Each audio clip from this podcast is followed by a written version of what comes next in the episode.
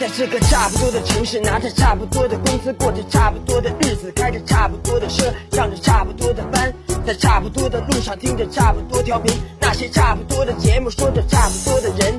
我八零后出生，说话就大声，广播里发声，要有我人生，不做差不多先生。FM 八八九，你的财富 Radio，评论来了。欢迎回来，评论来了，我是海鹏。最近有个河南的村支书火了。七月二十四号，河南新乡为支援新乡抗洪一线，原阳县扁担王村村支书用喇叭应和喊话，号召村民抗油膜支援一线。村支书王领昌喊话中说道：“咱们没有大能力，咱有小能力；咱们没有财能力，咱有物能力。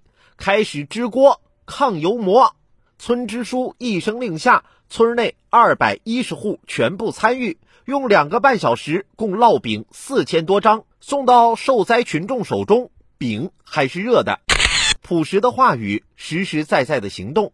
大灾大难面前，国人永远是众志成城，相信胜利必将属于中国人民。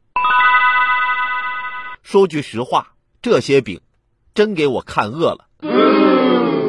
其实有时候未必制作多精美的美食，家常的味道更能勾动我们的思绪。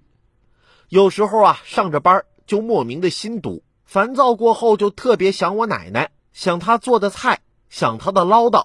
一有假期就兴冲冲的跑到奶奶家，然后看着奶奶随手点了个外卖，不耐烦的聊着天儿，戴着老花镜低头玩手机。